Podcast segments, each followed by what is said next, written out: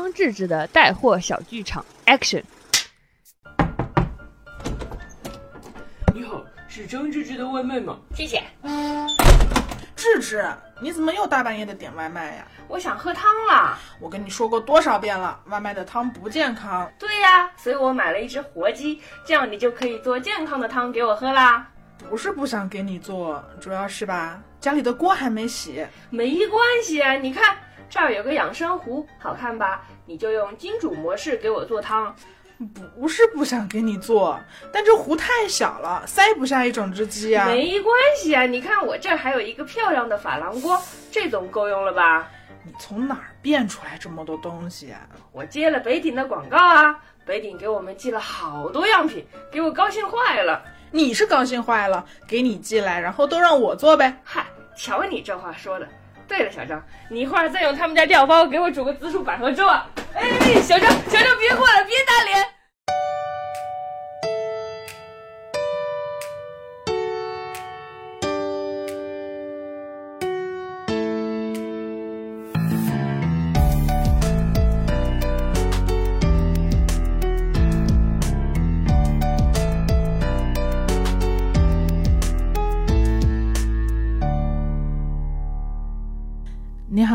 欢迎收听贤者时间，我是小张，我是智智。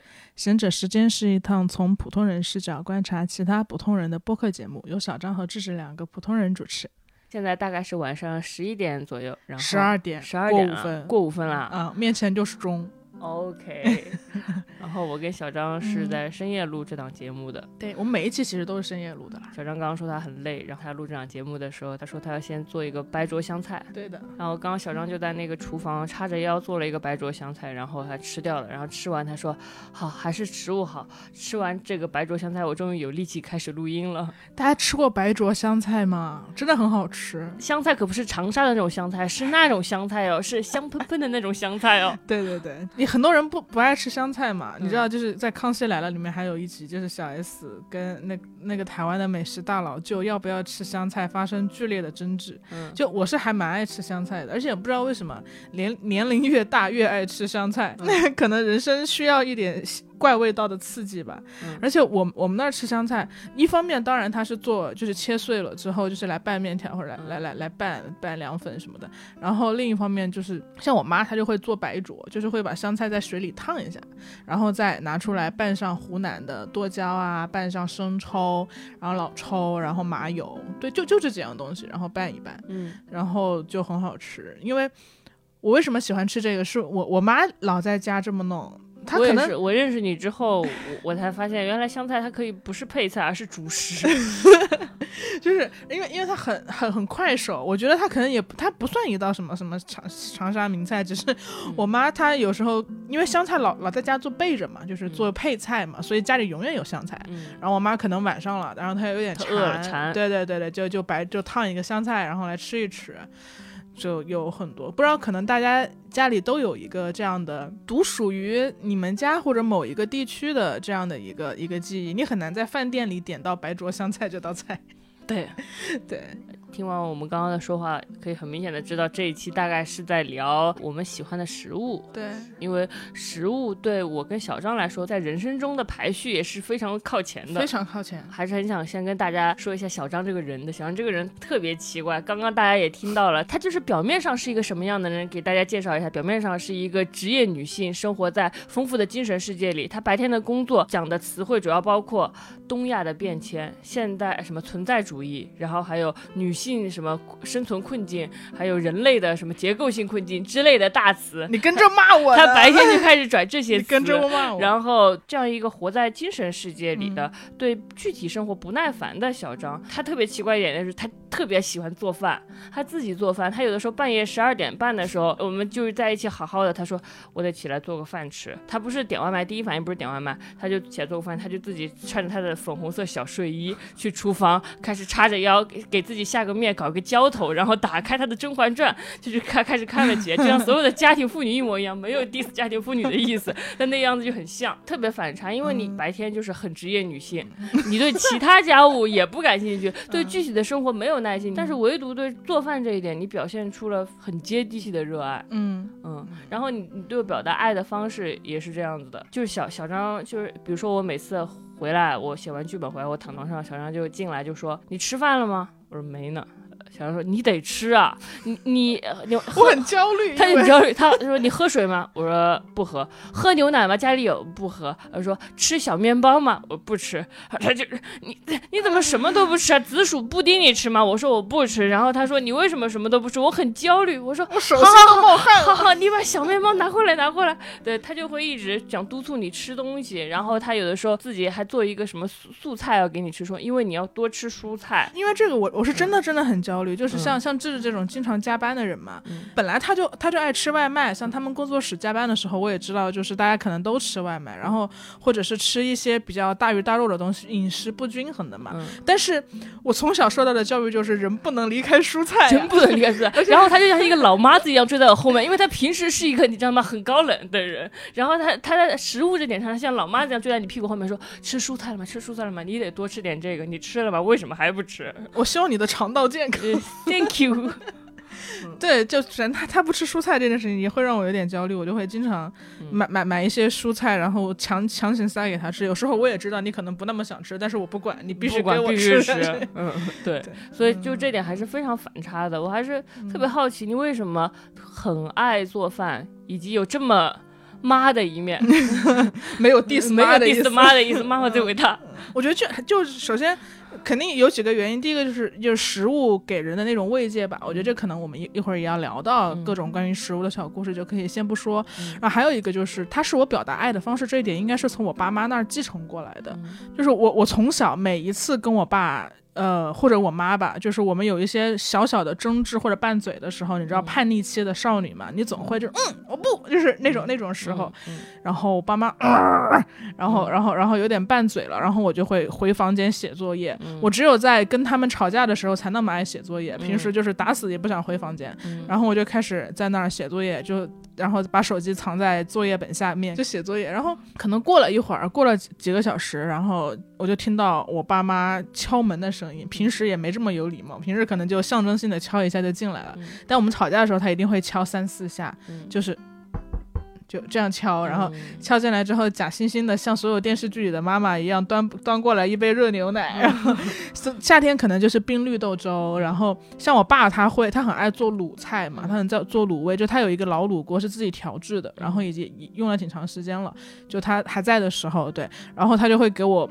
呃，卤一些鸡爪，然后卤一些我爱吃的香干。你爸卤的真的很好吃啊！对对，这你也吃过。小张每次回来，我他 他带行李箱回来，就是带那一大堆卤菜都卤好了，放在冰箱里。什么啊？你们你们家好吃的东西太多了。那个捆鸡也好吃，对对对对。然后他他们家做的萝卜干都好吃，他们他会带一个萝卜干，然后我就会当零食吃。然后小张每次离开家的时候，我就偷偷把从冰箱里把那个萝卜干拿出来，然后 吃掉一点，然后再再用筷子把它拌的松松的，看起来像没吃过，再放回去。我说怎么这么不矜持？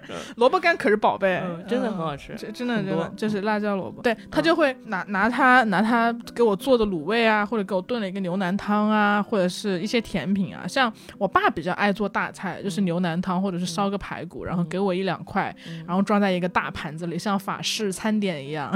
然后我妈就会比较懒，她做一些绿豆粥之类比较快手的小汤吧，小小甜汤，嗯，然后他们就会送进来，然后放在我我。我的边上，然后就跟我说。吃了它，就是或者喝了它，就我就很难继续生气了。就每当爸妈这样的时候，就是他们想跟你和好的时候，对，或者是我妈扯着嗓子在外面喊说吃饭，吃饭，就等于对不起，对吧？对对对对对，妈妈就喊叫妈妈叫着吃饭，就是等于说对不起，就是要不要出来就和好。像我像我之前，特别是工作之后嘛，我我有点觉得吃饭有点费时间，嗯，特别是你其实我我也属于很爱做便当的人了，但我也很难每天都做，有时候，所以我也会点外卖，但外卖又不太好吃。很油腻嘛。嗯然后我这个时候其实还挺羡慕西方人的，嗯呃，就没有崇洋媚外的意思啊，就是因为西方人他们呃美国人他们爱吃汉堡嘛，嗯或者是爱吃三明治，我就很羡慕他们，因为我觉得那个东西首先它很快手，嗯然后它呃的味道非常容易标准化。嗯就是在这不讨论米其林汉堡啊，就是普通汉堡，Seven Eleven 的汉堡，嗯就是很标准化，然后你就正常的吃了，然后它也能满足你所需的一些一些基本的那个营营养元素，对，然后它也它它它味道也比较标准，然后它吃完之后也不会犯困，嗯反正你就很简单就能把你的中饭解决掉。嗯但中国就是你要吃很多东西嘛，然后我的胃已经被驯化成这样了，我也不太不能委屈自己每天都是赛百味了。嗯就有点有点羡慕他们，但我后来就其实发现说，幸好中国人有这个传统，就是我们喜欢做五菜一汤，我们喜欢把每顿饭搞得很复杂，嗯因为可能这个没有任何科学证明啊，这是我自己的一个微小微不足道的小洞察，就是 你特别怕被骂，你知道吗？嗯就搞得我因为中国人比相比外国人来说，我们是更不太会表达爱的，嗯没有那么外放的，就是嗯可能很多时候我们都是在借助食物来表达爱，嗯就陌生人见面问你吃了吗？然后很久没回家的时候，爸妈给你做一顿饭，然后嗯，回北京的时候给你的行李箱里塞满，就是在爸妈心中北京仿佛荒漠一样，连葱都没得买，就给我塞满了葱，然后肉，然后各种、你你你爸妈会给你塞带鱼、塞排骨、嗯螃蟹，对吧？？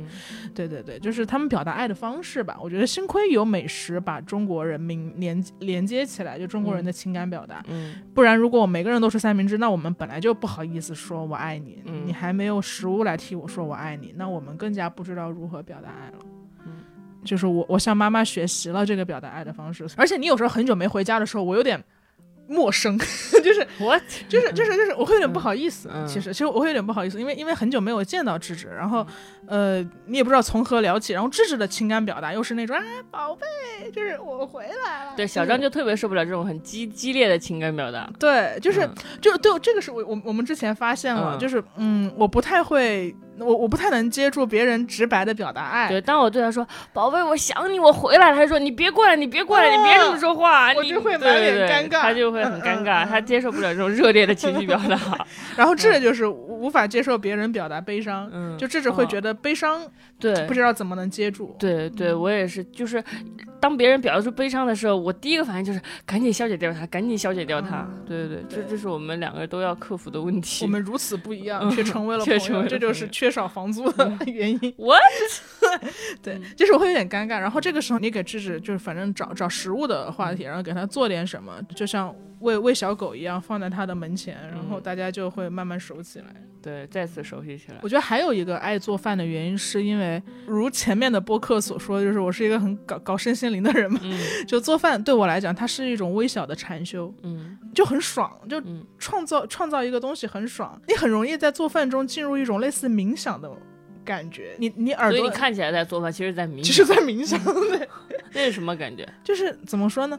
首先，首先它的音效很好，就你嗯当当你切东西的时候，嗯。咯哒咯哒咯哒，然后你嗯。切土豆、切茄子，然后你可以通过你握着刀柄的手，感受到每一个食物被切割的时候细微不同的感觉。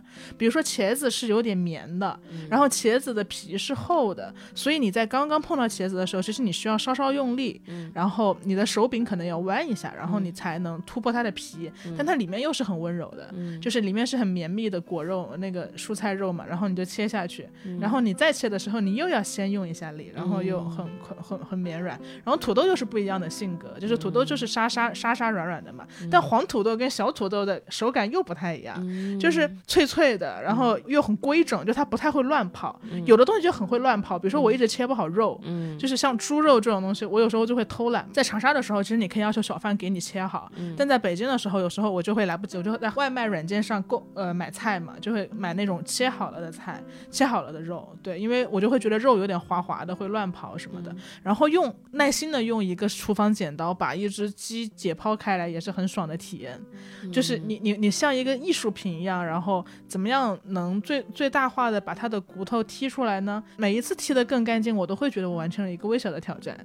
反正那个过程很爽。我明白，听起来是因为你你平时比如说你玩手机，或者说你总是说你你的思维在过去或者在未来，很少在当下。对对对但是可能你握着这个菜刀的时候，切土豆的时候，你眼前只有这个土豆，全世界就是这个土豆，是的是的要给它切成一片一片，然后你就很当下，你就禅修了，就很快乐。是的，是的，我我觉得我觉得冥想不等于不专注哦。嗯，对嗯就是你，你虽然进入到一种很放松的状态，但你是全身，这是因为你全身心的关注当下的这个食物，嗯所以你才能很放松。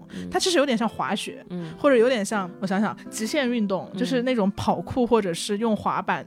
呃，飞上飞下的感觉，因为大家为什么会有会有很多人喜欢极限运动嘛？是因为你你只有在极限运动的那一那那个那个时刻，你才会全你才会忘记过去，忘记未来，全身心的灌注在当下时刻，因为你危险，你灌注在当下的恐惧里。对对对对对对对对，你要是你你滑雪的时候，如果你还在想什么工作 KPI 对嗯前任什么的事情，你可能就摔倒了。嗯所以你为了保命，你只能控。制自己脚下的那个滑板和雪，对对对对对摩擦，因为只有这样，你才能好好的滑下去。是的，是的，是的。所以所以你看，大家如此不能集中，以至于需要赌上生命来让自己集中。其实切菜也是一样的，嗯就是如果我不小心，我可能会把手把手指切断，嗯嗯，然后。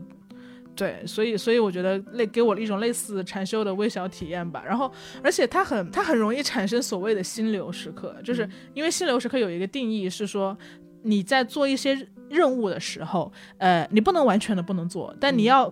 你要你要能做，但你又不能非常胜任，它又有一点点微小的挑战在里面。嗯，就是你要你的能力要刚刚好达到说你能做，嗯然后又有一点挑战，嗯然后每一次又能做又能有做的更好的空间。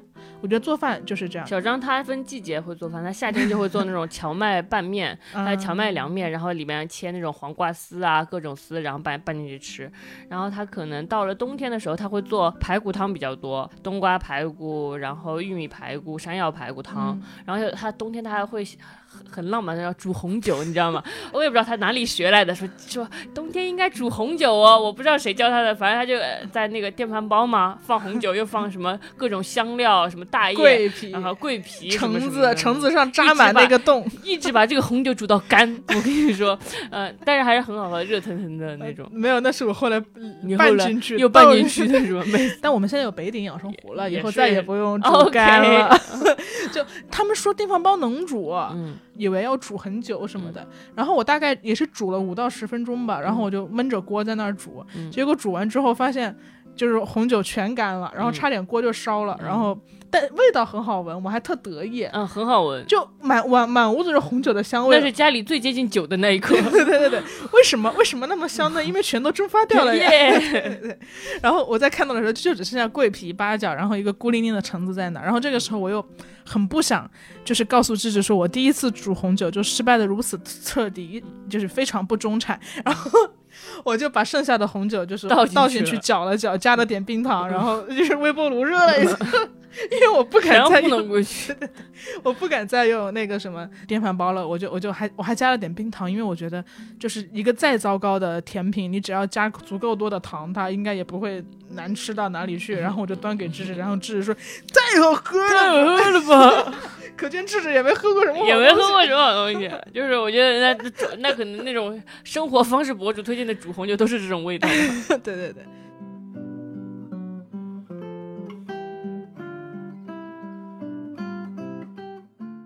疫情时期还是一个很特别的，能能让人记住很多食物的东西。不知道是不是困难时期总是会让人记得美食，还是美食让人度过困难时期？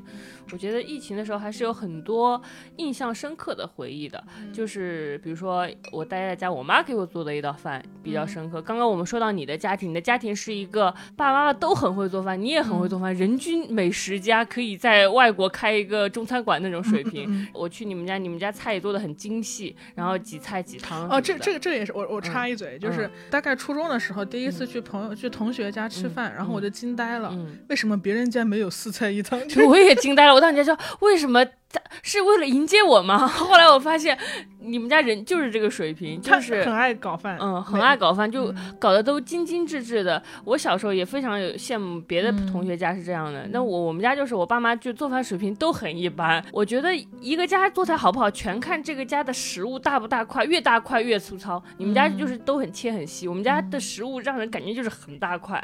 然后我爸妈还有一个非常良好的健康习惯，就是他们说家里的这个调料只要盐和酱油和就好了，味精这些东西都是不太对身体不好的。就是他们在本身就是技术贫乏的情况下，他们也不喜不喜欢更多的调料。他们是因为不喜欢更多调料而技术贫乏，还是很难讲这个事。总而言之，就是嗯我我家庭跟你家庭完全不一样，就是我我们家就是没有让我有一种什么难忘爸妈做的一道菜那种嗯永远在记香气在记忆里蒸腾的那种回忆是没有的。从小就特别想要喜欢爸爸爸跟朋友在家里一起打牌，因为他们嗯打牌，我爸爸就顾不上吃饭，顾不上吃饭他就给我五块钱让我去叫盒饭，盒饭真的好吃，盒饭里有鸡腿，还有各种菜，我就觉得盒饭比家里的饭好吃多了。眼泪都要下来眼泪都要下来了。然后最喜欢吃的就是食堂，虽然我是走读生，我就想蹭朱耀生的那个饭卡吃食堂。高三的时候不是每个人都要带饭吗？带很多很多饭。然后我我妈妈说我也给你带饭，我说妈妈千万别，呃我高三还要受这种委屈。然后我就每天就带个影响成绩。影响成绩嘛，然后就每天就只带个饭勺去晚晚自习，然后他吃们别人的呀，吃每个一口就饱了。我的朋友多，这个可以说吗？很奇葩，对不对？天哪，带饭勺。带饭每天大家都带那种三层饭盒，有有有菜有汤，对我当时带个饭也经我我也经常分给别人。嗯呃，OK，我们的关系总是倒置呢。然后我我爸是这样的，我爸他是我们家里是我爸爸做饭，嗯就是他一直哎，江苏菜是不是比较就是清淡一些？因为你们爱吃我们汤汤水水比较多，啊比较清淡一些。然后我爸爸最擅长是做鱼，啊他他擅长做鱼，然后他所有的东西都是鱼的味道，他煮鸡也是鱼的味道，他烧鸭也是鱼的味道，因烧鹅为锅没洗干净。烧牛不，我现在怀疑他不是擅长烧鱼，是他就会那几种调料正好跟鱼的味道对上了。啊然后他用这些调这这用这些调料做所有的鸡鸭鱼肉，所以他做什么东西都是鱼的味道。啊我小时候也以为就是所有人吃饭都是这个水平，后来我去别人家吃过，或者说我上大学见过世面了，我回来跟我妈说，我爸爸做饭好像不太行啊。我妈妈说，嘘，不要告诉你爸爸，你 要鼓励他。你知道男人就是这样的，他永远得不到进步，因为他总是被鼓励。你要他你要鼓励你爸爸，这如果他告诉他他做饭难难吃，他就不做了，就轮到我做了。然后你知道吗？然后、就是、妈妈的预夫之道。前几年的时候，我妈妈是退休了，她还是有点为退休有点失落吧，但是他会告诉我他挺高兴的，他就是跟我说，现在家里不是爸爸做饭，是他做饭了，因为他有时间了嘛。他说他钻研了一年，他说等你再回来，你就会发现妈妈变成了一个会做很多饭的大厨。然然后就很期待的回去了，就疫情的时候，好那时候疫情一年没回家了，疫情的时候回家，好像待了两个多月，嗯。嗯，我就在家待着，然后回去的时候，那时候第一顿我就很期待我妈妈会做什么，嗯。然后看到一盘就是粗细不一的土豆丝，真的就是刀工，就是那种很粗很粗，家里就从来没有吃过那种细细的土豆丝，我不明白，我爸爸还吃的很开心，就是我我感觉就是难道和谐家庭就是互相欺骗吗？就是我爸爸说这菜不错，我感觉我爸爸也不想做饭，就也鼓励我妈，反正两个人就互相鼓励。但是正好遇到了疫情，你点不到外卖，就是你本来回到家的时候，爸妈做饭不好吃，但是你趁他们不在家，你会偷偷点外卖，然后跟外卖小哥说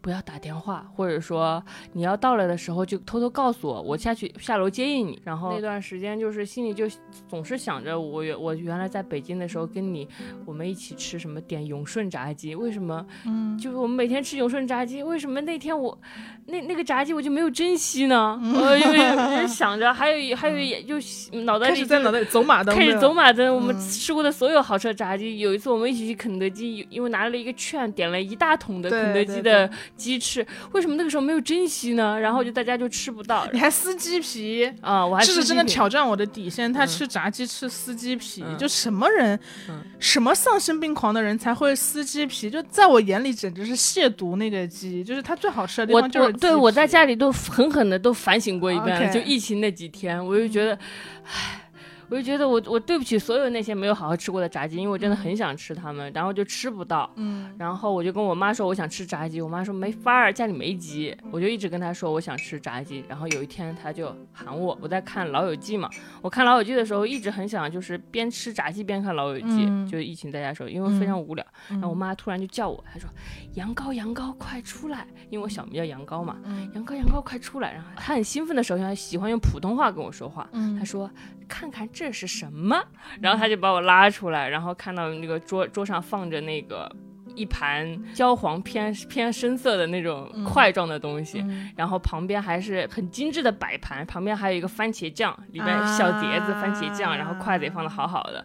家里很少这么精心的摆盘。然后妈啊妈说这是她给我做的炸鸭子，她说家里没有鸡，但是年货里有鸭子嘛，她就把鸭子解冻了，然后她就又进厨房了，她就看到她那个把热油放在锅里，然后再用筷子，家里也没有那个漏勺，你知道吗？就那筷子在这搞搞在炸鸭子给我吃，然后我就边看老友记边吃炸鸭子。嗯觉得还是很幸福的。虽然炸鸭子很硬，对，嗯但是我觉得虽然没有炸鸡，但是也有炸鸭子。就虽然我妈妈厨艺很一般，但是她总是有这种创造炸鸭子的心情。对啊，对啊，对啊，这个还挺感动。嗯，我有的时候也会埋怨妈妈为什么总是不如别人的妈妈做饭好吃。但我又想起小时候看大长今的时候，我也会想说，妈妈，你为什么不是大长今呢？大长今人家多会做饭，你看大长今他给女儿做了多少多好吃的饭。当时我跟我妈表达这个愿望的时候，我妈妈然后也做了那个。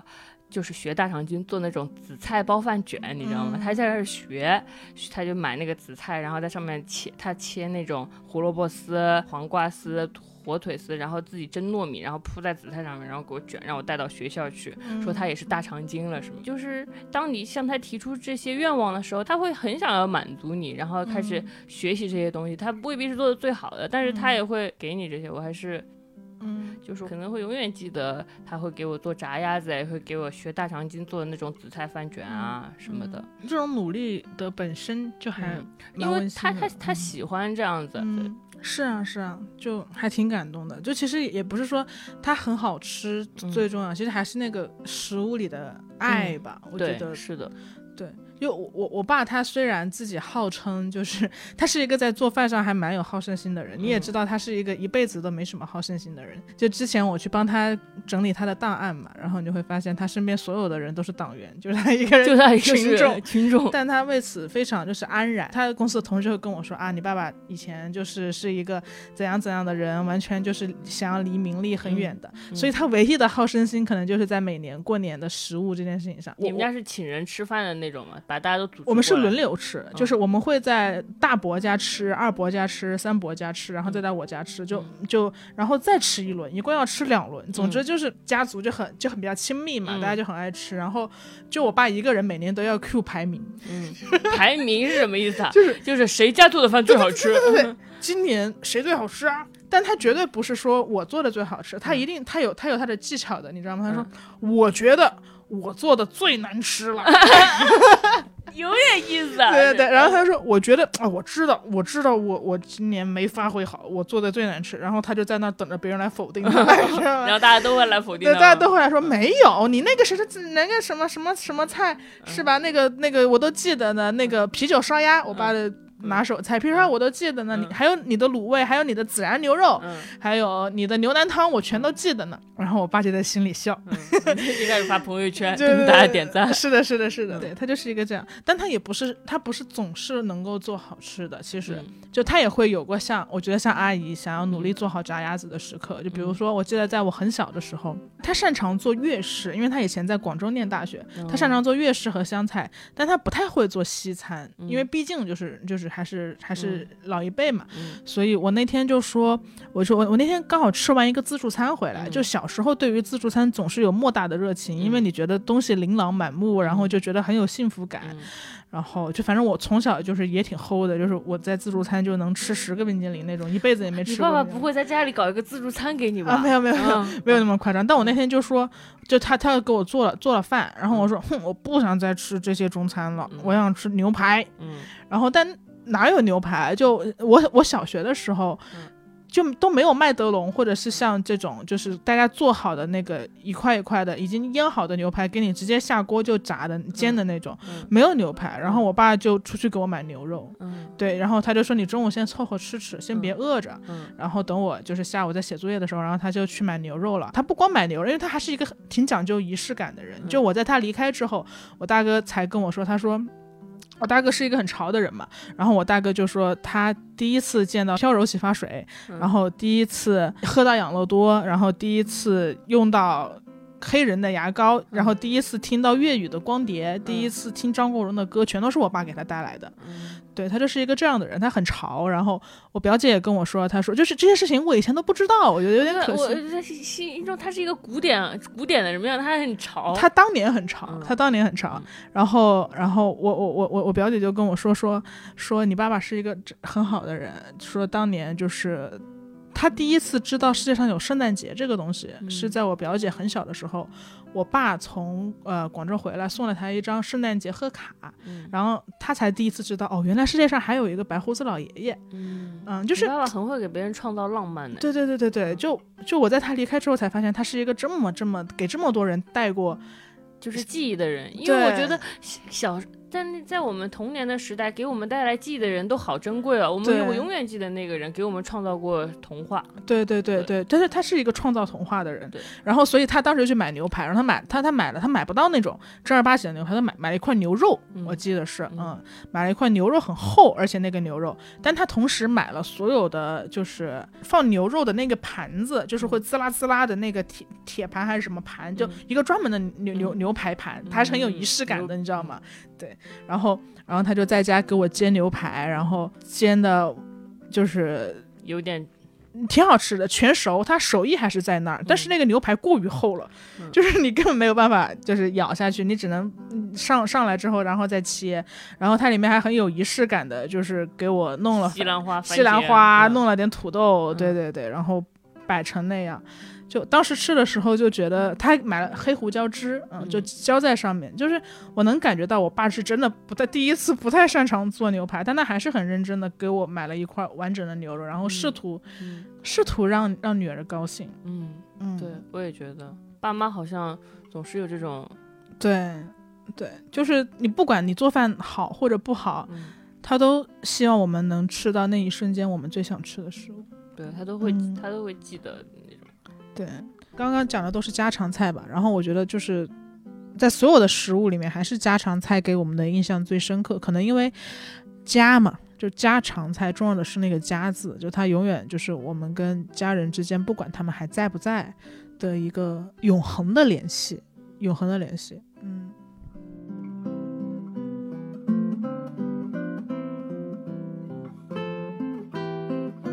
你小时候有没有喜欢自己在家做过饭呢？还是你是长大之后才养成的这个爱好？因为我记得我我反正小时候就是经常在家自己对厨艺特别的浓厚，就是玩过家家的游戏的时候，你会自己想煎蛋，然后你你你唯一学会的也就是煎蛋，从妈妈的厨艺小时候不都是想吃零食和路边摊吗？怎么会自己做呢？而且你爸妈也不会让你自己做吧？会啊，他们特别鼓励我，这么一想，环环相扣啊。希望女儿长大了赶紧给家里做饭。嗯，就是会自己煎很多个蛋的。你可能有一天我妈妈回来，发现我把家里的十几个蛋都煎掉了。做那种双面煎蛋，有的时候你还会变花样，有的时候你是炒蛋，有的时候你就是煎蛋。所以现在叫质保蛋。OK，然后我还会做那种就是煎火腿肠和香肠，就是那种哦，那个挺好吃的。嗯你嗯，自己在家煎了东煎东西，你觉得自己好像是一个主妇型的人了，觉得自己还是挺厉害的。是是你当时是以游戏的心态在进行这个事情，是吗？对，特别喜欢游戏，还有四三九九小游戏也是，那那是我所有的厨艺都发挥在四三九九小游戏里了。那就是等等一下，那十几个蛋谁吃了呢？我吃了，你一个人吃我一个？人吃啊，不是说一人一天只能吃一个蛋吗？没有啊，你那个。你们看过那个游游戏叫调呃电影调音师那个那个人里面有个人说那个男生一天吃十六个蛋，所以、所以精力很好，啊。特，别喜欢玩做饭小游戏，做饭小游戏，小时候有很多，就是那种什么阿兄厨房，或者说或者说什么阳光宝贝厨房，还有就是什么开什么开汉堡店，反正就是那些游戏游戏名字都很朴实，你就在里边煎煎蛋，呃，他要做要求你做汉堡，要求你做意面，然后每个食物的时长是不一样的，你要自己控制时间，然后客人还在等你，如如果如果一旦就是客人越来越多，然后你就给他们做饭递饭怎么。这个加生菜，那个要牛奶，那个要可乐，你都给算的好好的。如果你算错了的话，客人就会着急，客人就会着急，然后头上就会冒出生气的那个，他就全跑了。然后如果生气的客人太多，你就输掉了。然后特别是食物还特别难过，食物的时候刚开始煎的时候是很好的，还上面滋啦滋啦的，还冒油。对，我觉得那个音效特别好，那个特别好。我觉得它所有的音效就烤肉就真的是滋啦滋啦的声音，嗯，倒牛奶就。反正他就是，我也不知道，小时候就爱喜欢在游戏上，我电脑上玩这些体验一下微型的项目管理。对，小时候特别喜欢玩这种游戏，乐此不疲。那你为什么长大了不喜欢做饭呢？虽然长大了不喜欢做饭，但是我热爱跟不做饭之外的一切。我喜欢看你做饭啊，谢谢。嗯，然后我还喜欢看吃播，然后我还喜欢看美食文，嗯。都是跟吃吃吃有关，还是很喜欢这种烟火气，所以我不直接做饭。什么呀？你是喜欢赛博朋克世界的赛博网络里的烟烟火气？但但你刚刚讲的那个，即使在真实的做饭过程中，也是很好的体验。就是你觉你有，就是我刚刚说的那个掌控感嘛，我会非常非常的有成就感。当我。精准的盘算好了每一分每一秒每一秒的时间，就我会先先说，呃，那我要先把凉菜拌好，把凉菜放到冰箱，然后这样子等我两个小时做完饭之后，这个凉菜刚刚冰到了一个最好吃的时候，然后在这期间我要先蒸鱼，蒸鱼的同时我可以切菜。然后，呃，鱼蒸的差不多了，我就要淋上明油，之后这个锅又可以腾出来继续再炖排骨。同时，我我我切的菜也好了，然后我就可以去炒，用用用另一个灶。对，这样子的话，我就可以用一个小时的时间做出四个大菜。嗯，对我我觉得这个过程我就很享受。这个过程听起来好像确实很项目管理，就是因为家里只有两个锅，如果有两个锅做好四道菜，并且用最少的概概率不洗这个锅。是的，是的，而且这还只是初级的哦，这是高级的，你可能要想到，比如说我我我并没有那么。勤快嘛，我就会想说，那我怎么样能够减少我洗砧板的那个次数？嗯，就因为有的东西，像我可能不太讲究啊，可能很讲究的厨师们就是会 diss 我。就比如说，我可能会，比如我切葱和切蒜，我就觉得我就我就不会洗，我就不会切切完葱还要再洗一下。然后辣椒我也不会洗，但如果你中间混了一个肉。那你说一定要洗的，对吧？那你如果混了一个水果，你一定要洗。所以我就会在心里盘算，就是怎么样能让洗刀和砧板的那个次数降到最少，然后同时让洗锅的这个次数降到最少。这辈子数学没什么好过。对对对对，但同时又把所有的时间都管理的刚刚好，然后这个饭也必须要刚刚好收。旁边有已经有名侦探柯南的 BGM 响起来了。就别人做饭想的都是小叮当，我想的是名侦探柯南。对，就是觉得这个项目管理的感觉还是很开心的。嗯，当你真的在一个小时之内做出了四个菜的时候，那简直太开心了。嗯，就是那种成就感。你做饭的时候，我也挺开心的。有的时候，长期的工作会让我变成工具人吧，就是有机械的工作，你脑子是不转的。你刚刚说我很久没有回家，你看到我有点陌生，其实我看到你也是一样的。我就回来的时候，我知道我喜欢眼前这个人，但是我却无法对眼前这个人有更充沛的情感表达。我就我就机器人一样的坐在那里。但是这个时候，你有的时候会在厨房做饭。我我傍晚回来，然后我看到你你在厨房做饭，然后你边做饭边放《甄嬛传》，永远是《甄嬛传》，然后。嗯，还是穿着那个睡衣，然后厨房的那个橘黄色的小灯开着，然后我就蹲在地上看你，看你做饭。有的时候你会跟我说回来了，那你就剥个蒜吧，然后你就给给扔扔个蒜头给我，我就蹲在地上剥蒜。就你刚刚说的心流时刻，我也感受过，就是剥蒜的时候，你只专专注眼前的蒜瓣，因为你不能玩手机，你不能玩手机，你就只能剥蒜，你得剥的好好的。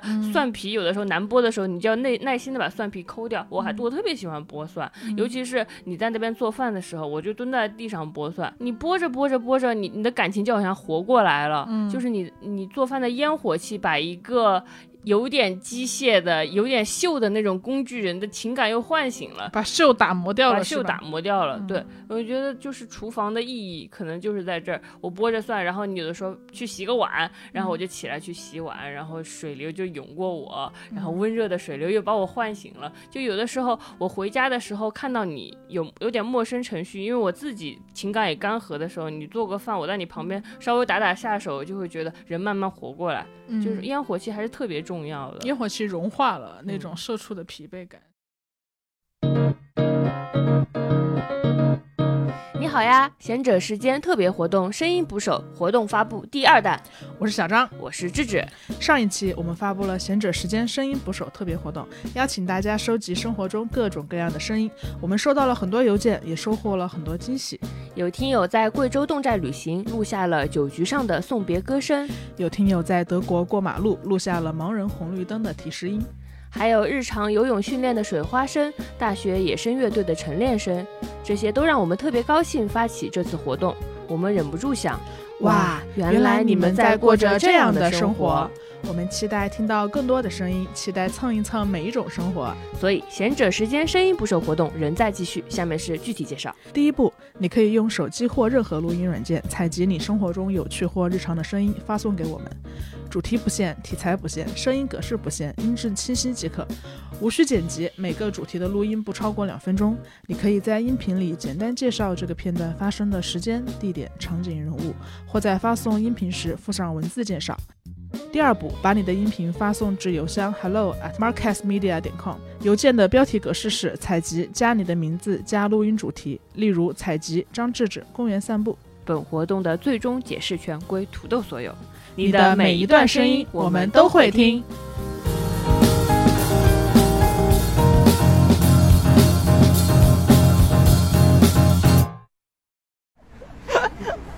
我们现在到了一个呃呃经典路段什么经典路段？就是这个，你经常跟我说什么呀？这个地方又是因为有很多大厂员工是吧？对，就是因为某大厂员工就住在这个路段，哄抬房价，哄抬房价，把我们逼到了。逼到去。你知道我们搬家就是因为他们来了之后，房价也太高了，因为他们有房补，然后我们就只能被迫搬家，真的真的很高。我们今天三千。是吧？我们今天还看了房哦，房价我们，今天看了房价吓坏了。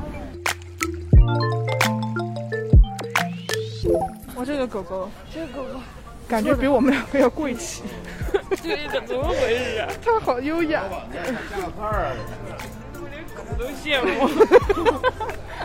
这就是心态不好的人。然后我们哇，好香啊！嗯，哇，进来了，开始尝欢迎，您光临。迎面而来就是一摊水果，我记得这儿有卖菜的啊。脆柿子，脆柿子。你喜欢吃脆柿？你是《还珠格格》吗？我喜欢吃那种软那个软柿子我记，你前几天给我拿那个小小的柿子，我第一次见到小柿子，哎，就软软的那种。嗯，我以为转基因柿子呢。我们 后来 后来小张跟我说，他们长沙都是这种小柿子，啊我真想不明白这事儿。对啊，软柿。我们现在我们现在在水产区、水产区。哎，你们江苏人是不是看到这种就是还比较兴奋的？啊，你们江苏吃比较习以为常吧？哦，OK。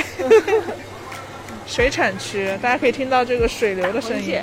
这螃蟹没有你带的好，你带的都活蹦乱跳，还钳我。活蹦乱跳。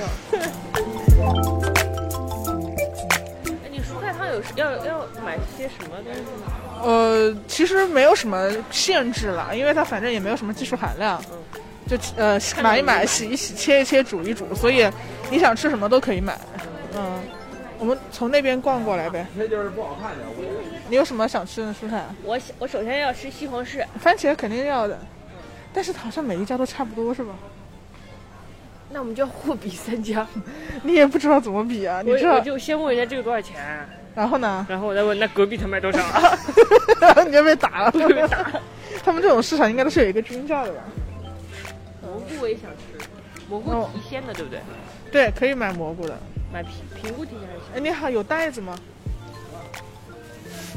嗯，谢谢。毛豆我也想要，毛豆可以，毛豆毛豆不能煮蔬菜汤了。真的吗？那我们我们再看看拿一个这个的。这个这个店主不讲话呀，啊 这个店主不讲话。你在说啥 蘑菇多少钱？我说你要要给你五块吗？一半五一一整半，这是五块吗？一斤一斤五块哦。对啊，一斤五块啊！你这个人真的就是给你买菜就是会被骗。不吃这个蘑菇，吃这个蘑菇。评估评估没有蘑菇好煮汤，对蘑菇比较好煮汤。你来选两个，你选三个好吧？选三个。我要小小的。我回家还要切。你好好好好好好。为什么？是晚上比较会便宜点吗？对，晚上便宜点。啊，是吗？几点钟之后会便宜呢？啊？几点钟之后会便宜呢？就看东西剩的少就可以便宜。哦哦，还有什么便宜的吗？你想吃啥呀？什么要吃？咱俩给五块钱。啊？什么？要的，西兰花要的。两个两个给五块钱，都拿走给八块钱。两个五块钱是吗？要的要的要的。这四个了。来，质保蛋装一下。四个四个都拿走，四个都拿走给八块钱。呃，两个吧，我们两个，多了吃不了，我们还得家里今天我又买了香菜。那可以。嗯。菠菜吃吗？也给两块钱。什么什么？菠菜多少钱？也给两块钱。行，可以。就是有点蔫，一洗就好了。没事，两块钱。嗯。还有什么两块钱的吗？两元店吗？嗯。那土豆还是得要的，因为就是土豆是那个蔬菜汤里唯一的淀粉。哦。但我觉得别人做蔬菜汤应该不吃土豆，但我还是想吃一点，因为我觉得我会饿死。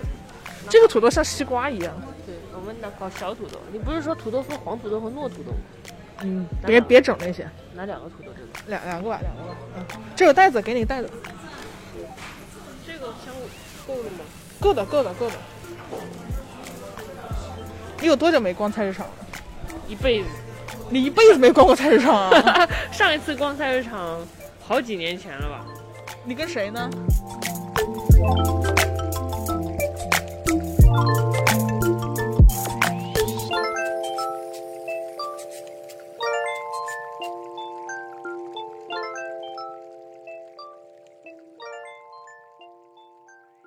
就很难想象世界上没有这些东西该怎么办。小时候经常有那种科幻小说，总是在幻想二零二零年。那个时候，二零二零年我们已经有了，就是能在空中飞的汽车。嗯，每天早上你吃一个吃一颗药丸，你就可以饱。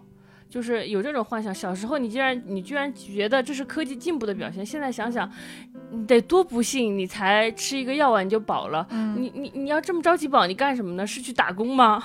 就你，而且那个东西是太微缩了，你不可能说我妈妈叫我出去给我准备了一个炸鸭子味的药丸。对 对，就是爸爸妈妈对你的就是喊对喊你道歉也没有场景了，嗯、就是你也不可能就是工具人回家对着一颗药丸你就能活过来，嗯、因为没有人乒里乓啷的做。饭、洗菜、哗啦啦的流水声，那些都是唤醒你情感的东西。只有一颗药丸，我们我们怎么，比如说我跟你吵架的时候，我该怎么对你说？我帮你洗个碗，你不要生气了，好不好？嗯，就是那那还有还有很多厨房里还能发生很多故事呢。女主角该怎么从背后拥抱住男主角，然后看着他洗菜呢？没有那么多浪漫的事情发生。而且而且吃药丸的时候可以玩手机。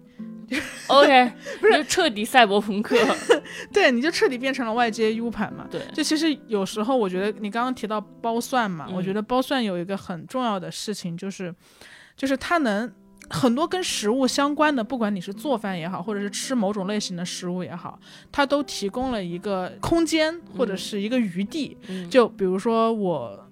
在我第一次跟某人见面的时候，我可能会约他吃小龙虾，嗯，或者我会约他吃火锅，我不会约他吃点菜，嗯，因为火锅和小龙虾都比较麻烦。嗯、你可你至少可以跟他聊这个东西要烫几分熟，嗯，或者是你可以跟他聊说，哎，你帮我看看这个熟了没？你可以跟他开玩笑说，哎，那你帮我试一下。嗯、普通社交也是这样了，就你可以有一个话题。然后像你如果是呃。小龙虾的话，你就两个人都要包嘛，然后两个人包的时候也可以有话题，你的手总不会闲着，嗯，哪怕你的嘴闲着，你的手也不会闲着，然后你也不能玩手机，你们可能就必须得找一些话题来聊，然后就能强迫两个人就是就是找到一个合适的理由熟起来，就不像你吃点菜，你可能就是吃着吃着没话聊，嗯，就真的就是冷在那儿了，嗯、然后因为你就很方便的能吃到菜嘛。有时候让让这个东西变得有一点复杂、复杂和麻烦是好的，嗯、对，因为它创造了一个比较好的社交空间。嗯，像像你剥蒜的时候也比较好。嗯，对你你你既需要在这儿，但你又可以不说话。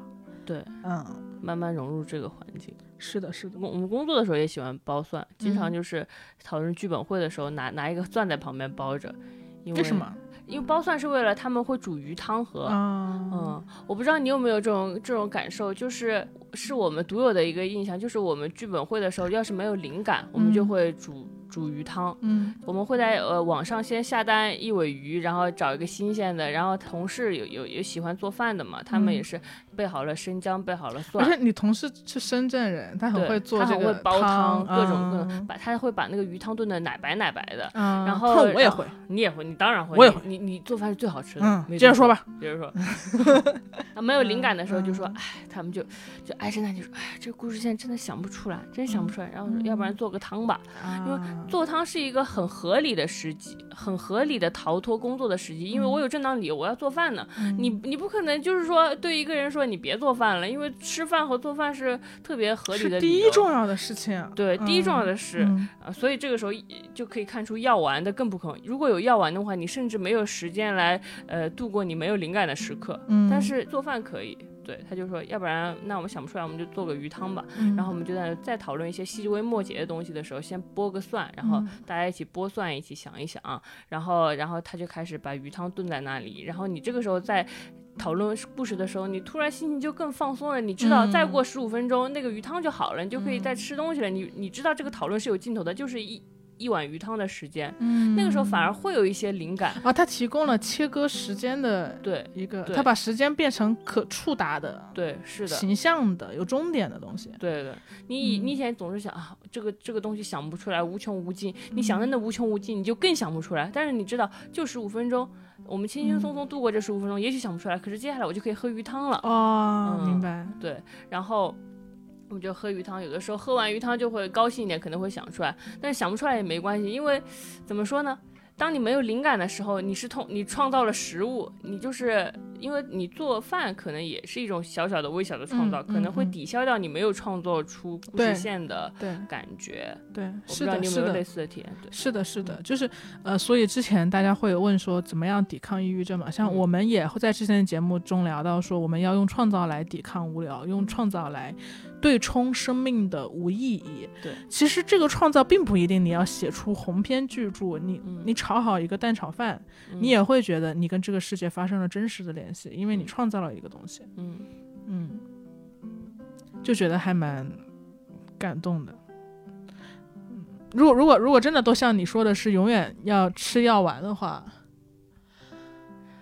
人生真的少那有好对啊，对我们啊辛辛苦苦 长出了长出了胃，长出了喉咙，长出了肠，长出了所有未知消化的东西，结果吃了一个药丸，你让这些进化了这么多年、几千年的器官该怎么办呀？我觉得会退化回去吧。，对，那我就只需要到时候我的胃上就装一个拉链，或者是我直接输液，嗯。直接直接输那个液体。哇，人真的很被异化，真的在所嗯有的网文小说里都是底底层在吃药丸，嗯然后那种最高阶层的人才享受新鲜的食物。嗯，对，有道理的。而且我觉得你刚说药丸，其实它可能是一个思维方式，嗯它背后是节省时间嘛，就嗯是所有人都想节省时间，包括像现在点外卖也是，像小时候我们我们刚讨论都是家常菜嘛，然嗯后爸妈细心给我们做出一顿饭，但现在大家都是点外卖，或者是我要出门的时候，我就在软件上搜索一下，说附近哪儿好吃。嗯我已经很久没有就是偶遇某一家餐馆了，我我会觉得，就哪怕我路过了这家餐馆，我饿的不行了，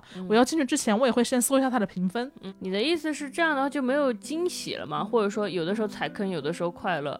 你是指嗯，因为你线下，你哪怕踩到坑，这个坑本身也是一个能让你在接下来的人生中跟他人连接起来的话题啊。嗯是一个坛子说你不知道那家那家特别难吃，大家千万别去。对，嗯但现在就是我连线下的生活都交给算法，我有时候想想，我会觉得为，什么要避免踩坑？对？对对，或者是我为什么要信信那么信赖一个软件呢？嗯我为什么要那么信赖别人的口口味呢？嗯，特别是比如说我是湖南人，我在北京，嗯可能很多北京人觉得特好吃的湖南菜，在我看来就是嗯它改良成适合本地人的味嗯口味，所以他们才会觉得好吃。但可能跟我相反的，那真正我觉得好吃的，可能评分只有三点四，我不知道啊。嗯但我就永远吃不到它了。嗯就像你刚说的药丸也好，就是 app 也好，它想替我们节省时间。然后以前你可能就是外卖骑手困在算法、困在系统里嘛，你四十分钟要吃到，我现在三十分钟就要吃到，然后我在三二十五分钟我立刻就要吃到，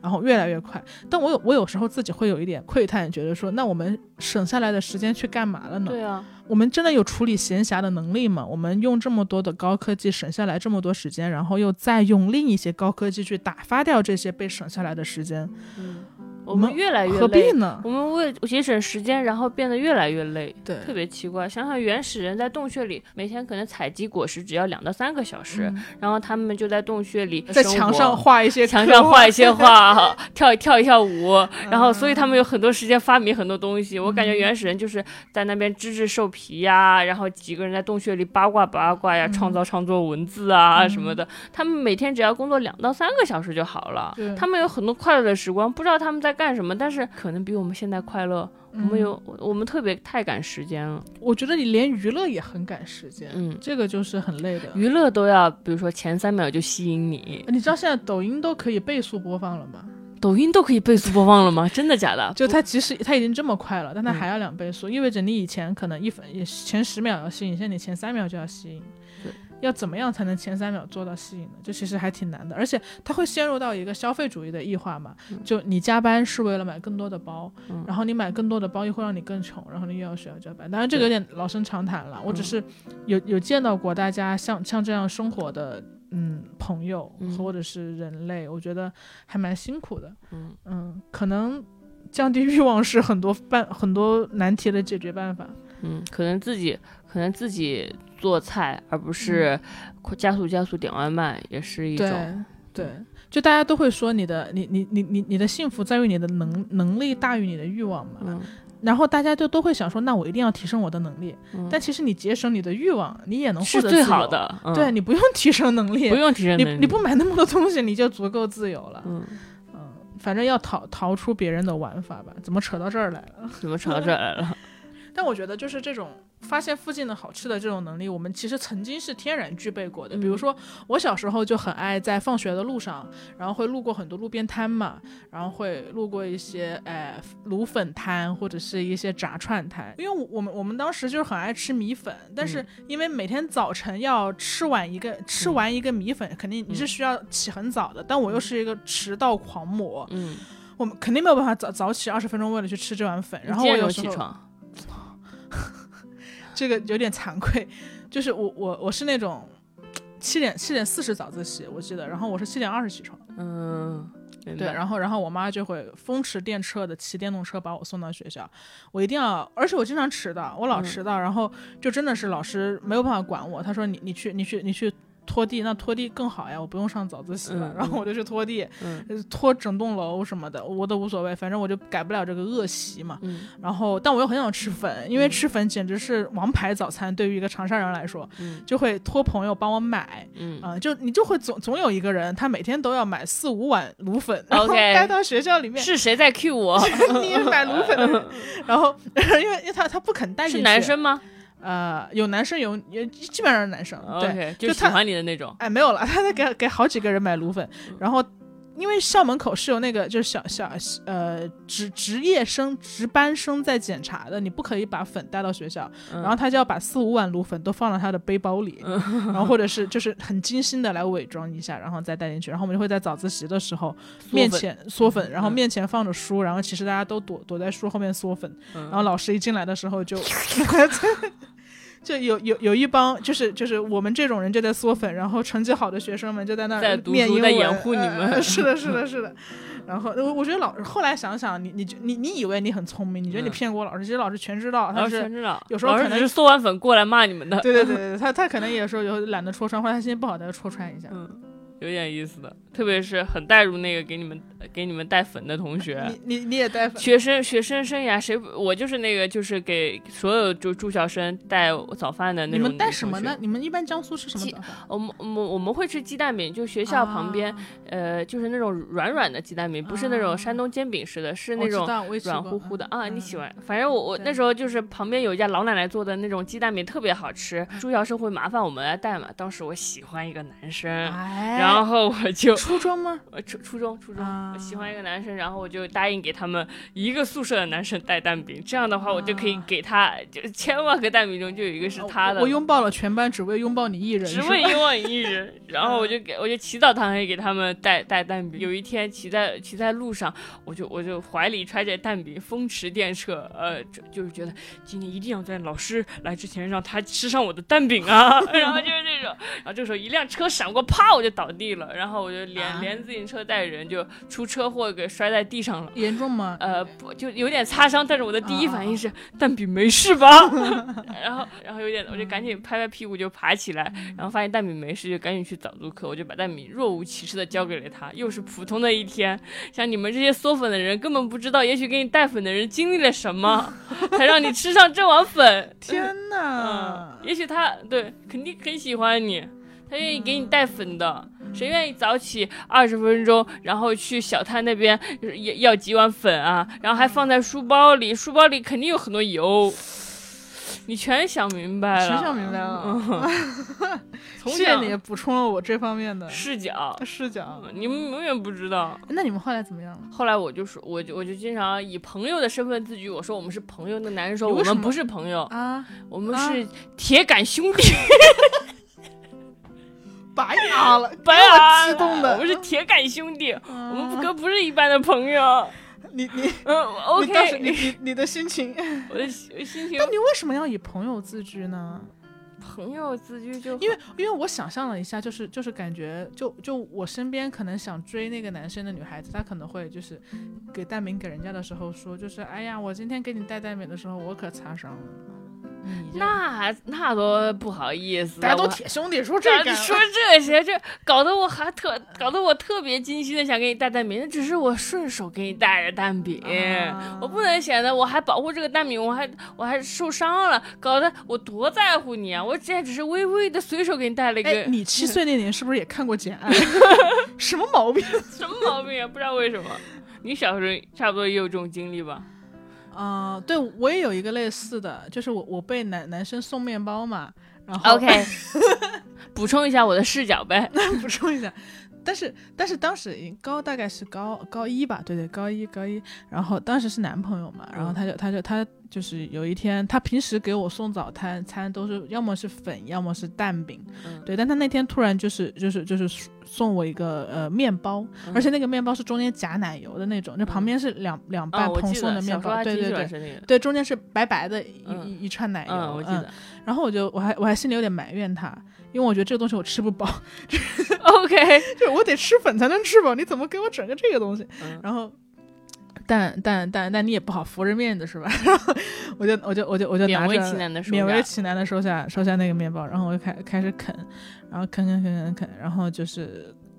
就是心怀怒气，想说我啃完之后一定要去他们班上把他骂一顿，因为真的会好饿。然后快啃完的时候，啃到奶油的时候，嗯吃到最后一口就是很俗套，就是有一些硬硬的东西，有是项链，项链。嗯，就我不知道他从哪个偶像剧里学来的剧情，你知道吗？就是要把项链放在白色的奶油里，搞得我怪尴尬，就从牙缝里面扯出扯出项项链。对对对，做电视剧编剧还是有用的，教会这些小男生一百个尴尬小技巧。真的真的真的。嗯。然后然后我就把那个，但是你还是会有点惊喜，就是把嗯项链扯出来，然后去呃冲拿水冲了冲，然后擦干，然后是一条很漂亮的银色的项链，然后他眼光还不错，不是那种就是有一个劣质的大玻璃的嗯像那种镶钻什么的，嗯它就是一条普就是一条普通的银项链，嗯，然后细细的，然后当时就觉得还蛮开心的。嗯，可有启发到我。可能跟你有一些共鸣吧，就是我当时怎么没在蛋炒饭里埋一根项链呢？吃到最后，这个男生大为送去医院了，嗯就卡在喉管里。嗯嗯，啊，你说的这个我又有一个，你一定有共鸣。夹心啊就是就是当时有男生送我那个那个，啊！我有个鬼共，你来说说。就小学的时候，我的初恋哦，我的初恋，那很嗯帅，长得很像潘玮柏的一个男生。嗯，然后然后他他他送了我一整套系列的阿尔卑斯棒棒糖，哦，阿尔卑斯棒棒有共鸣啊，是吧？喜欢的男生都会送你阿尔卑斯，我有共鸣，我有共鸣，终于有共鸣你你小。时候也被喜欢的男生送过？呃，也有也有也有，是小学吗？没有，高中的时候吧。高中怎么？高中 怎么还在送阿尔卑斯啊？怎么回事？时间对不上，为什么你小学就得说阿尔卑？我高中还在说阿尔卑斯啊！阿尔卑微，他根本没有认真的喜欢我，有点难过了。好不容易 讲不下去，讲讲不下去，讲不下去，哪哪个男生啊？算了。现在看来他不值一提，一个送一个高中送阿尔卑斯的男生有什么好提的？他他哪哪个？你跟我提过吗？这个人没有，就是一个喜欢我的吧，啊嗯，就每天搞一个每天送一根啊。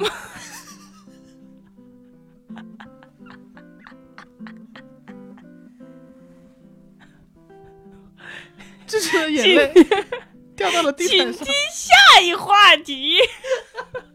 聊不下去。聊不下去了，怎么会这样？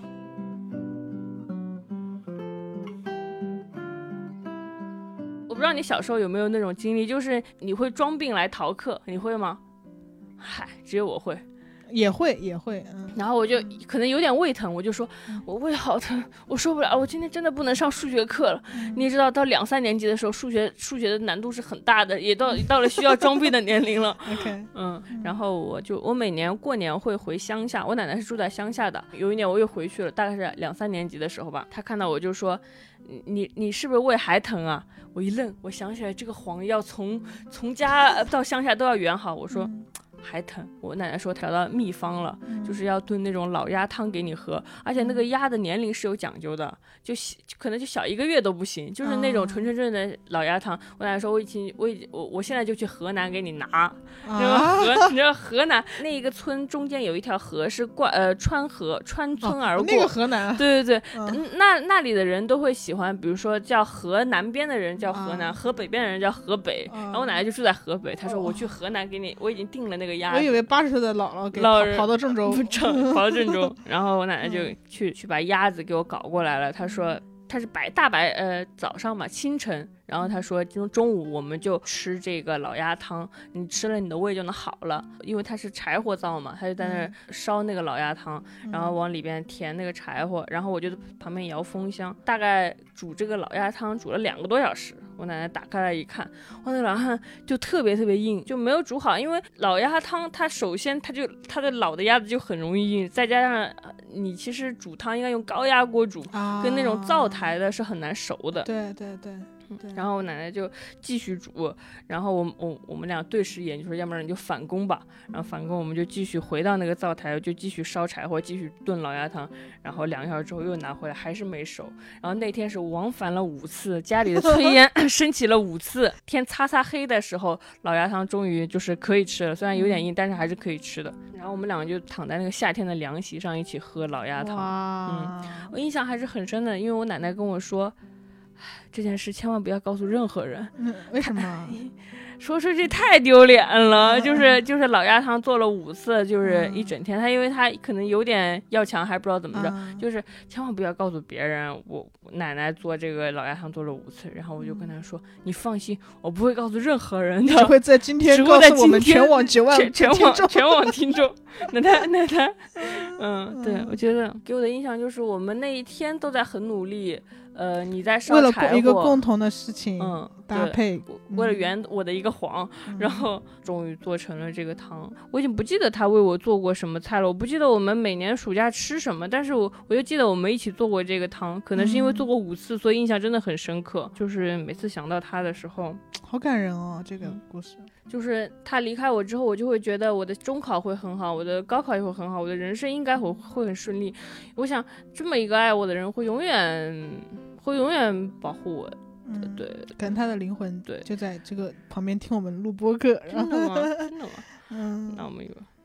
然后我奶奶还给我留下了一个东西，就是她会给我，她留了一一个她的乡下的小房子给我，留给我爸就是留给我。嗯然后我对那个乡下小房子特别有感情，因为我跟他在里边一起，比如说摇过风箱，然后小房子前面是一，它四月份会长油菜花，然后其他时候可能会种一些小青菜，有的时候你还可以种一点随便什么粮食。然后我每次想到这个一一个小房子，前面再加一一个小田的时候，心里就特别有安全感。好有画面感。我刚听你讲的时候，然后我就会想象，就是像你讲的一个老老的老女孩和一个嗯小小的小女孩，然后你们就在一起，嗯，为了能煮到煮煮出一碗能喝的老鸭汤，然后一起奋斗，一起一起一起搭配着干活，然后嗯有一搭没一了搭的聊天。嗯，我其实很少想起我有一个乡下的小房子，但是我觉得它一直存在在我的潜意识里。嗯嗯，就是当我感到写稿很困难的时候，或者未来感到迷茫，不知道我做什么的时候，我就想，我还有一个乡下的小房子。如果我真的不知道该干什么，我还可以回去，回到住在那个乡下的小房子里。我也可以，如果我奶奶可以在里面住很久，在在那边种小青菜，我也可以种小青菜，我也可以。可以带上我吗？对我心里就想着带上你，你我也不知道未来会不会成为这样。比如说我们都不结婚生小孩，然后我们就住到一个小乡下去。反正想到有一个乡下的小房子，你就会很有安全感吧。嗯，你知道，也许你永远你你你可以退回到那里守着，嗯，你可以自己做一做饭，然后种一种菜，嗯，挺好的。嗯，一整个充满烟火气的厨房的意义。对，厨房也是一个微型的退路。嗯，有时候你可能很难在城市中真的就是舍弃一切，然后逃回乡下，因为你可能有太多需要你为之负责的人和事情。但你如果回到家，家里有一个厨房，它也是一个微型的安全屋，你可以躲到里面，至少我们好好把今天的饭做好。嗯。每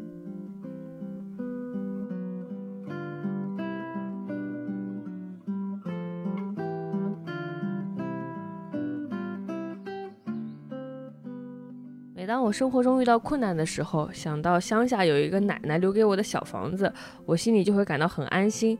我知道我可以抛下一切，然后回到乡下的小房子去种菜，然后种水稻。但你能分辨出水稻和麦子的区别吗？虽然现在还不能，但是我总觉得我我我可以，我就是有那样一个安全屋在那里等待我。嗯其实就好比我在都市里生活，然后每天忙着，呃，出去工作，然后点外卖也很对付，匆匆吃几口就完事儿了。嗯但是如果我在家里有一套很完备的、漂亮的厨具等着我，也许我还不会做饭，但是那套厨具存在在那里，我就会想着说，比如说我辞职不干了，嗯我就好好在家待着，用那些厨具给自己做顿饭。嗯嗯，比如说家里有一只北鼎铸铁锅，你就会觉得我随时准备好了好好生活。嗯，是一种安全感，是吧？嗯，所以我觉得厨具还是很重要的，哪怕你目前还不会做饭哈。嗯，对，而且我觉得不只是厨具很重要啦，就是一个美丽的厨具也是很重要的。嗯很多人都说嘛，说食物的第一口其实是由你的眼睛先吃下去的。就像我刚刚跟你说我切菜时候的体验一样，就是做饭对我来说，它不只是一个饱腹的事情，嗯它更多的也是一个真的会让我产生心流时刻的一种特别的体验。然后它对我来讲也是一种就是充满幸福感的创造吧。而且我自己非常喜欢的一点就是我们一块儿不是煮过一个蔬菜汤嘛，嗯然后你就会看到那个北鼎的养生壶，它最好的一点就是它的玻璃体是透明的，因为它用了一种德国非常安全的玻璃。不管我在煮茶包也好，或者是煮他们的料包，还是我自己去搭配一些粥料来煮的时候也好，然后我就可以透过这个德国玻璃看看到里那个咕嘟咕嘟冒泡的，对我跟小张一起煮过那个蔬菜汤，就是其他的铁锅，它就是你你看不见，它是就是黑黑色黑色的铁锅嘛，可能表面有一层，你就看哦，表面的那个在在里边蔬菜在里面煮，但是那个北鼎的保温壶呢，它是全透明的，然后嗯。它从水就是加温沸腾开始，你就看到水气泡咕嘟咕嘟冒出来，然后你在里边加的那些番茄啊，就在里边翻滚，然后在里面你就感觉啊，这只番茄生来是有价值的，你看到它被煮熟的过程。对对对，嗯。就你你看到那个番茄都变得很活泼的感觉，嗯。然后你看着一些食材，它从食材变成一个一碗你可以跟它发生接触的食物，你嗯。看着它从生的变成熟的，然后它很快乐的在透明的液体和沸水里面滚动，有而且尤其最近北京真的很冷嘛，嗯。就是看着北鼎里养生壶里的那些食材在沸腾的时候，我觉得我的生活好像也慢慢的沸腾了起来，就是它是一种很温暖的感觉，温暖。对对对，啊，我觉得其实北鼎家的那个泡茶保温杯对你来说应该更加实用。嗯，是的，对我现在的需求来说啊，就我觉得泡茶保温杯是非常实用的，像长辈也会很爱泡茶嘛。但你知道，在长辈泡茶的一个痛点，就他同时需要满足第一个，你这个是茶，嗯因为我爸妈就会说茶才解渴，嗯他们会觉得吃水不解渴。然后第二个是他们喜欢喝烫的，就他们有错误的观念。就喜欢喝热的东西嘛，就就你知道，就是就哪怕我们出出国的时候，他也总是问就是服务员要要烫水，然后他们就很喜欢泡茶嘛。嗯但他们也会有一个痛点，就是因为你知道，如果你的茶叶在保温杯里窝太长的时间，然后它就会变质，因为整个保温杯会因为茶垢而发黑，嗯然后整个茶的味道也会很奇怪，因为你会越来越浓，越来越浓，然后最终闷成一杯中药。嗯 对，然后对杯子也不好，因为你整个保温杯本来就不透气，嗯然后这个时候你的茶水还在里面窝着，然后它久了之后就会积累茶垢。普通的保温杯里泡茶是一个其实没有那么好的体验，对，嗯所以会觉得这款保温杯，我觉得它是真的做到了很有效的茶水分离，然后在任何的情况下你都不会喝到让你很烦恼的那些茶渣。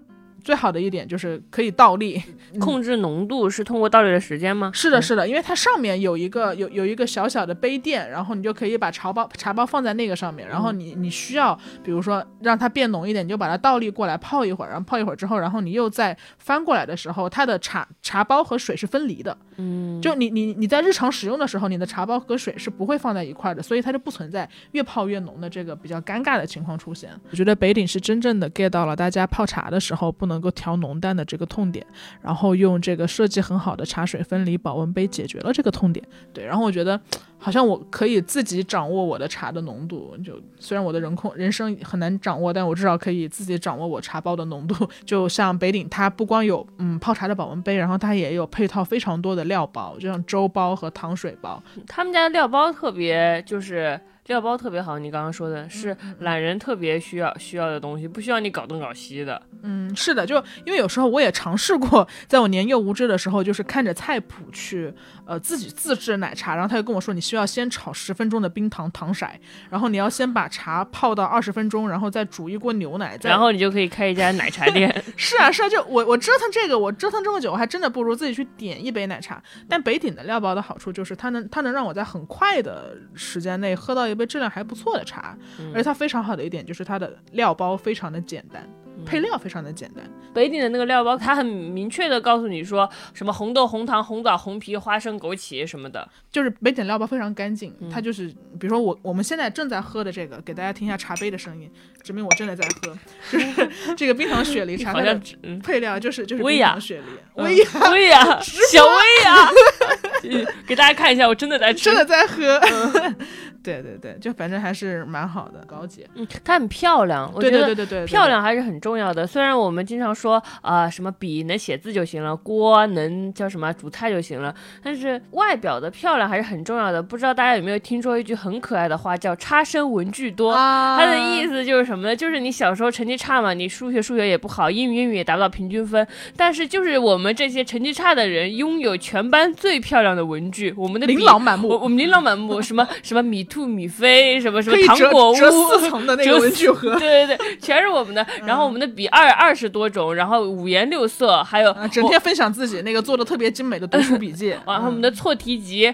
错题集就就就背书的时候也背不上，但是有橙色、黄色、蓝色、紫色都给它标的好好的。也幸好我们拥有这些漂亮的文具，我们可能会说，哎，今天不想学习了，但是我这支漂亮的笔还没有用，所以我可以拆开来，为为了这支漂亮的笔，我可能也要多写五分钟的错题集，这种感觉，嗯。就是它给我们提供了一种仪式感。这个挺好的，我一直觉得这个这个很可爱的。嗯，漂亮的厨具也是一样的。嗯就你虽然不会做饭，而且恰恰是我们这种不太会做饭的人，就喜欢给家里添置漂亮的文，因为可以让我来做，是吧？对，没错，就是你，比如说你买了这只漂亮的珐琅锅，那你是不是也要学着用这个锅做做一碗汤呢？你自己觉得挺享受的。嗯，嗯，如果你恰好又做的很好喝的话，那你不是白赚了吗？对啊，而且我觉得北鼎也不只是好看了，他们家的系列很多产品都还是非常实用的。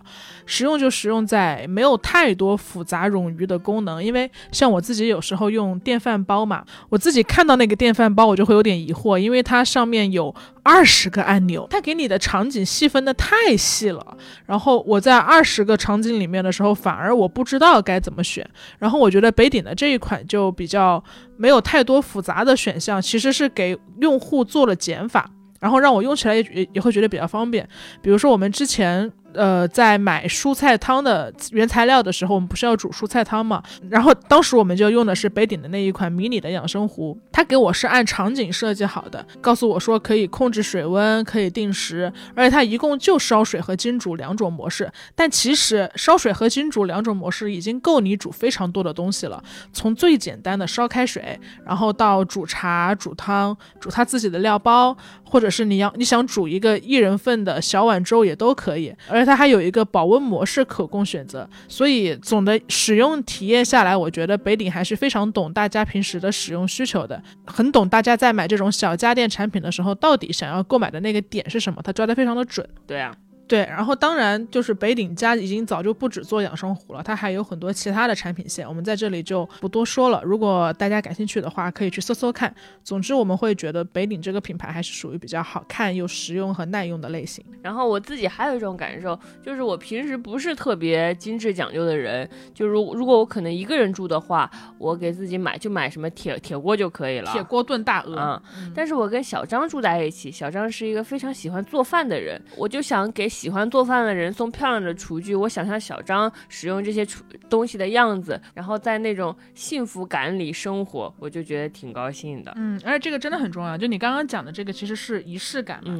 然后呃，我是想到说，像之前我买过一只烤箱嘛，然后在买烤箱的时候，其实就长辈们就会说，哎呀，为什么要买烤箱？就是一年用不了几回，肯定在在放在角落里落灰。对对对，就肯定会落灰什么的。但是我我刚开始也会觉得说，那我买这个东西是不是太太不合适？是了，但后来我会，我我的想法就改变了，就我会觉得，那即使三百六十五天里面我只用了它五天，那它有那五天的价值，快乐不用那么追求性价比了，就是慢慢的。嗯，等待那个契机的发生也很好。我们知道生活不是电视剧，我面临的情况可能就是洗碗台堆满了呃不知道多久没洗的碗，然后家里人坐在餐桌前说你做做没做好饭啊？你的菜咸了还是淡了呀？然后你自己在那手忙脚乱烧菜的时候，就是菜可能还烧焦了。生活大多数时候就是很狼狈的，但是可能就有那么几天你很有闲情逸致，你想慢下来了，慢慢给自己做一顿饭，那不是生活的日常，但那也很必要。对，我觉得就是整体来说放松一些吧，因为你所使用的所有的器具都是你自我的延伸，然后就让所有的器具都好好的被使用就好了。嗯，对，口干舌燥，然后 我要用北鼎的养生壶去泡一杯北鼎料包里的冰糖雪梨，然后我们接下来就进入到今天最重要的优惠政策部分。呃，即日起至十一月三日，打开淘宝搜索关注北鼎官方旗舰店，给客服发送“贤者时间”四个字，会有优惠和赠品。具体折扣大家可以去问问客服哦，请记得一定要给客服发送“贤者时间”四个字哦。另外，也欢迎你搜索关注贤者时间播客的微博账号，我们也会在微博上抽取几位听众，送出北鼎的养生壶、泡茶保温杯和料包。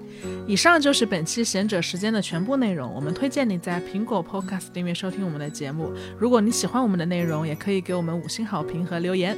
另外，我们的节目也会同步更新在小宇宙、Spotify、网易云音乐、喜马拉雅等主流音频平台。我是小张，我是智智，我们下期节目再见。